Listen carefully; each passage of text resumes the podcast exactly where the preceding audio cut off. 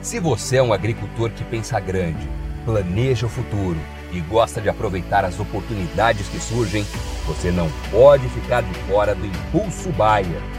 O maior programa de fidelidade do agro brasileiro. E o Impulso Bayer funciona de um jeito muito simples. Para participar, você compra produtos Bayer. Entra no site orbia.ag e cadastra as notas fiscais. E assim que a sua nota for aprovada, seus pontos serão calculados você já poderá resgatar produtos e serviços. Também a partir do cadastro das notas fiscais, você junta impulsos que vão determinar o seu número de estrelas. Você pode ser cliente de uma a cinco estrelas. Quanto mais produtos Bayer comprar, maior será sua classificação e mais benefícios você acessa, como entrada gratuita em eventos, viagens exclusivas e acesso a soluções que vão alavancar o seu negócio. Saiba mais em agrobaia.com.br barra Impulso Traço Baia. É o Impulso Baia, impulsionando você para o futuro.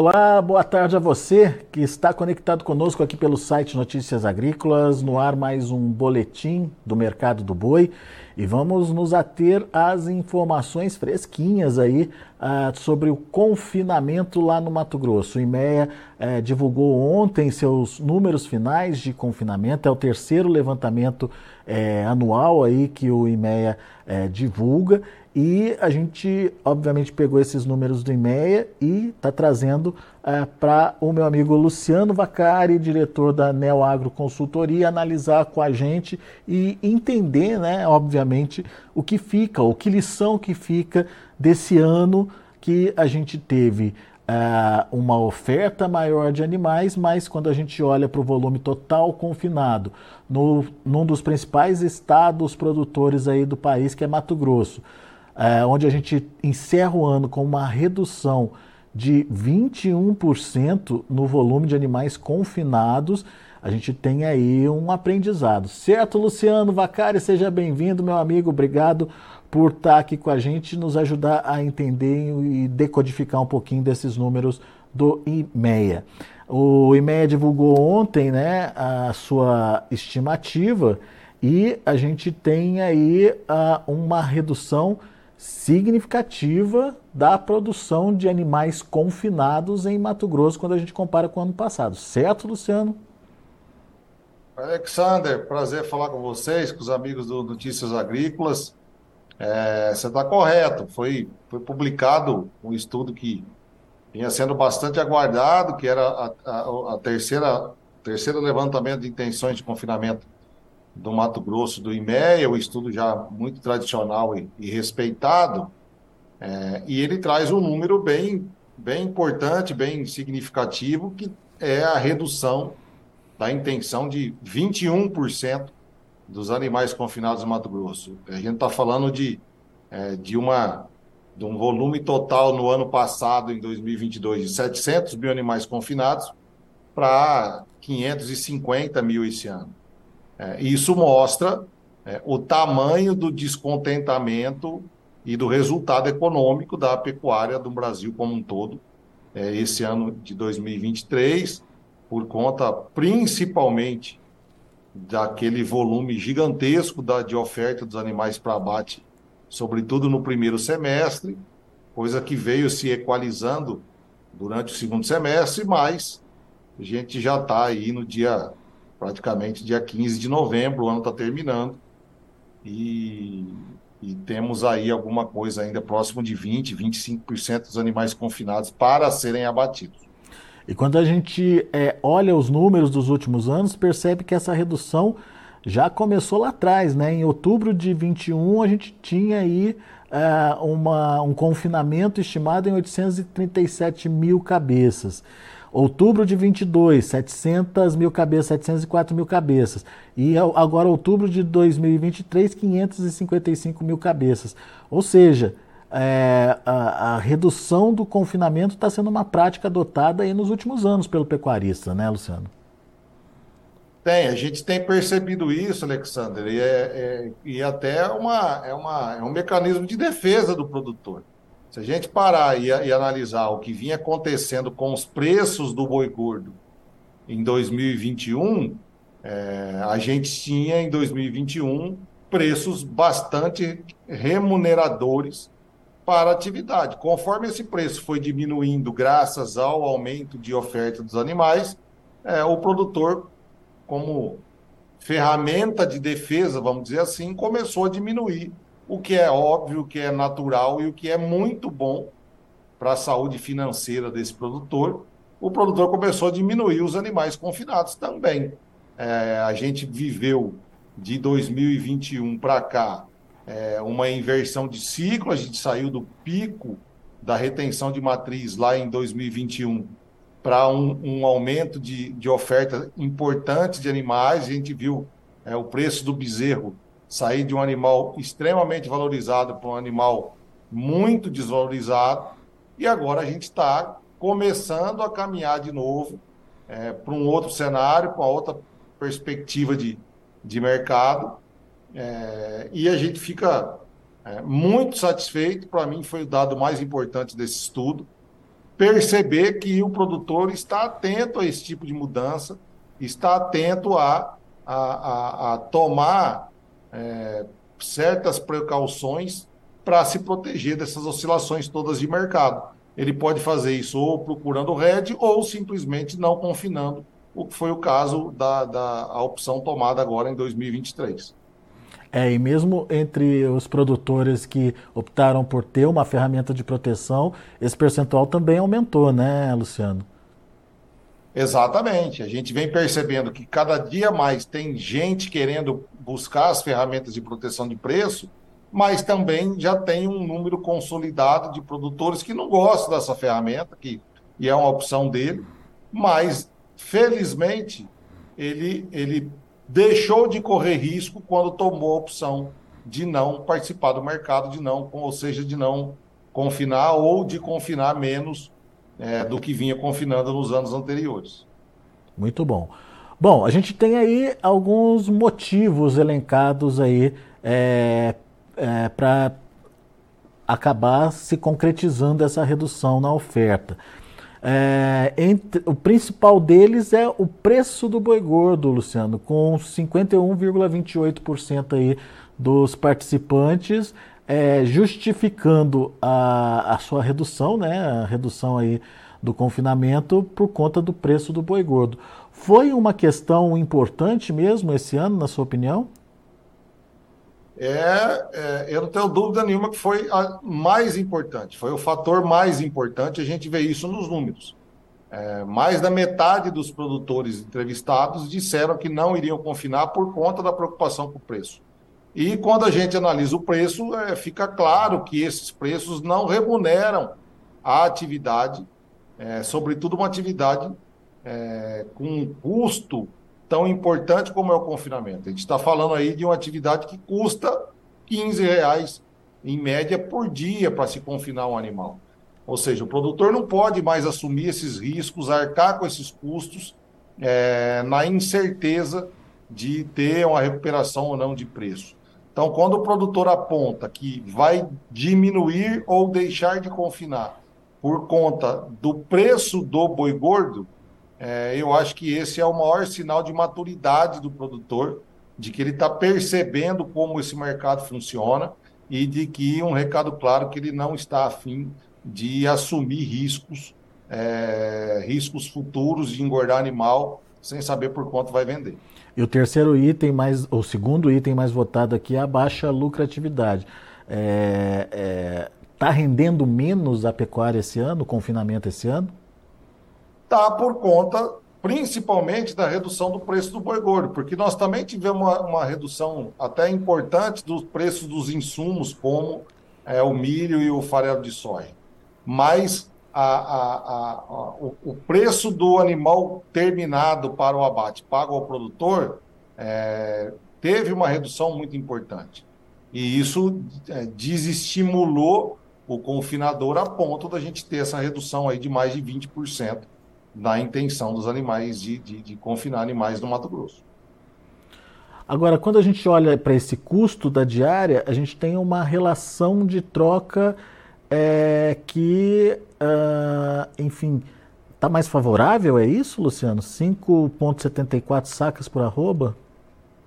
É, a gente olha, analisa, quando a gente analisa a, a, a, a, relação de troca, preço do boi gordo com o preço do milho, a gente vê que é, hoje o produtor compra mais sacas de milho com é, uma arroba de boi. Essa é a maneira de se analisar. Só que não é só disso que se faz é, o custo do confinamento. Ele é importante? É muito importante. Mas a gente não pode esquecer do preço do garrote, do preço dos animais, dos animais magros e transformar o custo em, é, em resultado. O que importa no final de tudo não é a diminuição de custo. O que importa no final de tudo é o aumento da rentabilidade, coisa que a gente não percebe é, nesse ano de 2023. Por isso, toda essa insegurança é, transformada e, é, é, vamos dizer, materializada na redução da oferta dos animais para o confinamento. Agora, estava me chamando a atenção para uh, ah, uma questão importante dessas 550, pouquinho, pouco mais de 550 mil cabeças é, previstas para serem abatidas a, a, a esse ano por conta de uma produção de confinamento, que boa parte já se foi, já foi negociada e o produtor nem viu. Exato. Quando a gente é, olha a distribuição desses animais que foram é, é, confinados, a gente percebe que mais de 70% dos animais confinados foram abatidos até o mês de outubro de 2023. Ou seja, hoje já é dia 14 de novembro e a gente tem aí é, pouco mais de 100 mil é, animais ainda para serem abatidos, animais terminados em confinamento, ainda para serem abatidos é, no estado de Mato Grosso. O que, que isso significa? Significa que 400 animais, 400 mil animais é, terminados em confinamento já foram abatidos, esses animais foram absorvidos pelo mercado e o boi continua valendo aí 220, 230 né, reais. Mostra a importância de nós termos cada vez mais mercado consumidor para o nosso produto. Significa que, apesar da oferta geral de 2023 ter diminuído em comparação é, aos primeiros meses do ano, a demanda não foi suficiente para a gente ter um aquecimento de preço. E, infelizmente, quando a gente olha é, um cenário é, de curto prazo no mercado futuro aí para os meses de dezembro e de, e de janeiro de 24, a gente percebe que é, é se prevê uma, uma certa estabilidade nos preços. É, e, para mim, a única coisa que pode alterar isso tudo é essa questão climática aí, dessa seca gigante que a gente está vivendo, que pode comprometer é, e atrasar um pouco a recuperação de pastagem, é, traduzindo isso numa diminuição ou num retardamento da oferta de animais de pasto. Hoje, olhando os gráficos aqui, a gente entende que tem algo em torno de 26, 27% ainda dos animais para serem negociados agora em novembro e dezembro. É, é, um volume aparentemente apertado, mas depende da demanda, né, Luciano? É isso que você está ponderando. Se não tiver demanda, não vai ter ajuste de preço, mesmo com uma oferta é, menor uh, sendo disponibilizada nesses dois últimos meses. Exatamente isso. O que, o que forma preço é a relação oferta e demanda. Nós temos hoje, é, nos, nós, nós estamos vivendo nos últimos três meses do ano, outubro, novembro e dezembro, uma oferta de animais prontos para abate menor do que uma oferta dos animais no primeiro semestre de 2023. Mas se a gente não tiver demanda para isso, é, por menor que seja essa oferta, nós não vamos ter diferença nenhuma nos preços pagos para o produtor. E, sua expectativa é de é, não ver valorização aí da arroba nesse, nesse restinho de, de ano aí? Alexandre, nós vamos ficar muito dependentes principalmente do nosso mercado interno aí com as festas de fim de ano, com os período, o período de férias, sobretudo férias escolares. Porque é, se a gente olhar o mercado externo, nós temos aí mais algumas semanas para colocar volume é, nos grandes compradores, porque daqui a pouco também é, a gente tem inclusive as questões climáticas lá é, na Europa e na Ásia, é, e é normal uma retração de consumo. A gente fica novamente dependendo do nosso mercado interno, de fazer com que o brasileiro consuma é, cada dia mais, um pouco mais de carne bovina, e isso seria é, o grande diferencial e, e o grande motivo de sustentação e de alavancagem de preço pago para o produtor. Ô Luciano, a gente teve essa experiência esse ano, quando a gente viu um preço menor é, para o consumidor, seja atra através de promoções, seja através de momentos específicos ali de redução de preço, a demanda acelerou. É, se a gente tivesse uma carne mais acessível, pelo menos se para o varejo tivesse caído na mesma proporção que caiu aí para o produtor rural o preço, é, será que a gente teria um resultado diferente, uma demanda mais agressiva aí? Certamente nós teríamos uma demanda mais aquecida, porque é, é, toda vez, e a gente percebeu, você foi muito claro agora há pouco quando disse isso, toda vez que a gente tem uma, uma, uma redução do preço para o consumidor, a gente vê um aumento do consumo de carne bovina no Brasil. O que, que, é isso? Isso é o resultado do. Isso é o consumidor dizendo para todo mundo que ele quer consumir carne bovina cada vez mais. Mas tá o problema caro, né? é que ele não tem renda para consumir cada vez mais. E, infelizmente, existe é, no Brasil uma distorção muito grande dos preços entre os elos da cadeia, do que é pago para o produtor, da margem de lucro do frigorífico e da margem de lucro do varejo. O varejo tem se aproveitado muito, sim, é, mercado nos últimos anos no Brasil, é, chegando ao ponto de dizer que ele tem sido o grande vilão desse, dessa redução tão significativa do consumo de carne bovina no Brasil nos últimos anos. É.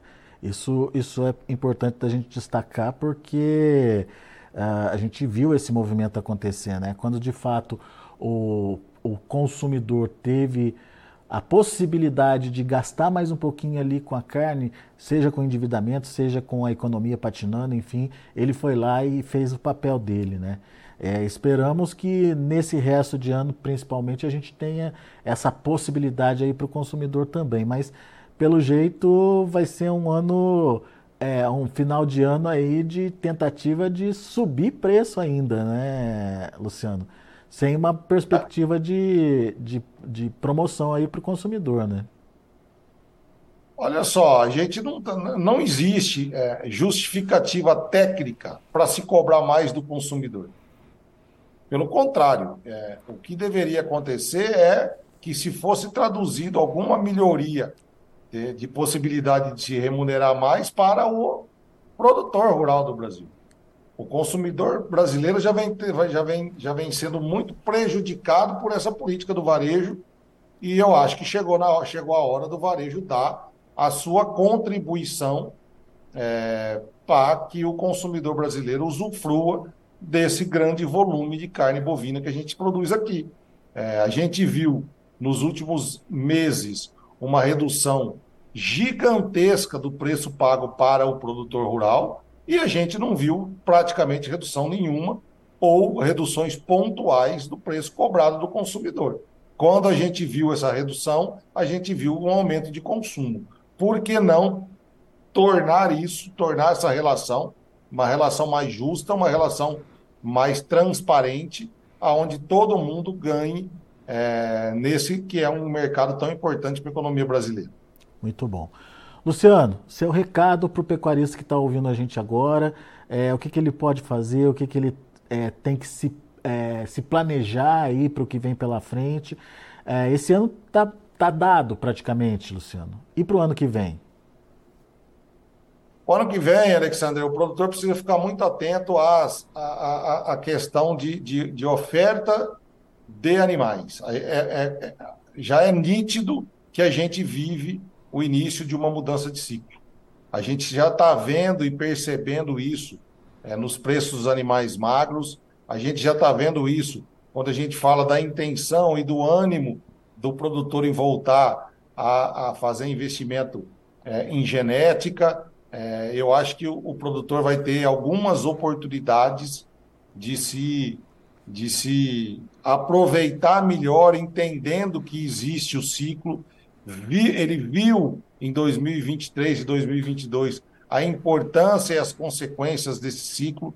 Então, eu acho que está todo mundo escaldado para entender como vai se comportar esse mercado a partir de, de janeiro de 24, caminhando aí até o ano de 2025.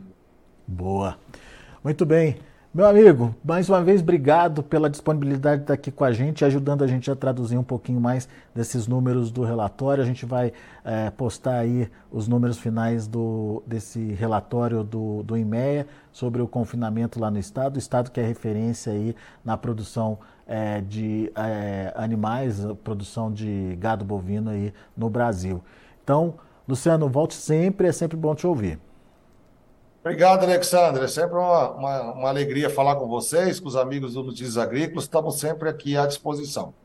Valeu, grande abraço para você. Até a próxima. Até. Tá aí Luciano Vacari, diretor do, da Neo Agro Consultoria, aqui com a gente, trazendo as informações do mercado, principalmente diante aí ah, dos números trazidos pelo IMEA, confinamento, terceiro levantamento de confinamento, onde se constatou uma redução significativa de 21% no volume confinado ao longo de 2023, comparando com 2022. Se a gente faz essa comparação com 2021, esse percentual é muito maior, é quase metade aí, uh, da, de redução ah, na produção de animais confinados. Entre ah, os motivos, preço do boi acabou separando aí o produtor de um volume maior de confinamento no estado do Mato Grosso. É, a gente, obviamente, trouxe esses números para vocês e a gente vai disponibilizar esses números com mais detalhes, com os gráficos, enfim, com as informações lá do IMEA, mas fica o alerta do Luciano Vacari. Estamos passando aí aparentemente por uma inversão de ciclo de novo. E 2024 deve fazer essa transição e, portanto, é, voltar a ser um ano um pouco mais favorável aí para a produção. Fique atento para é, aproveitar as oportunidades e entender a hora de se fazer um investimento na sua pecuária, tá certo?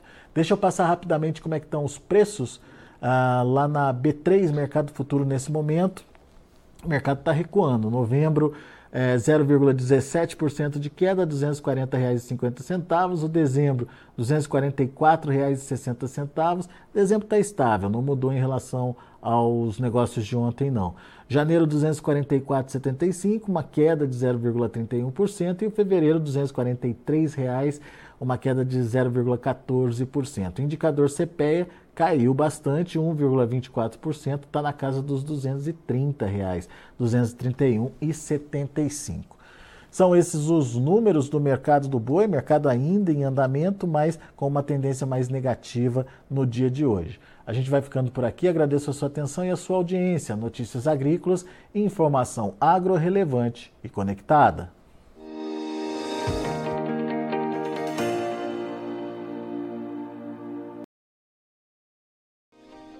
Se inscreva em nossas mídias sociais. No Facebook, Notícias Agrícolas. No Instagram, arroba Notícias Agrícolas. E em nosso Twitter, arroba Norteagri.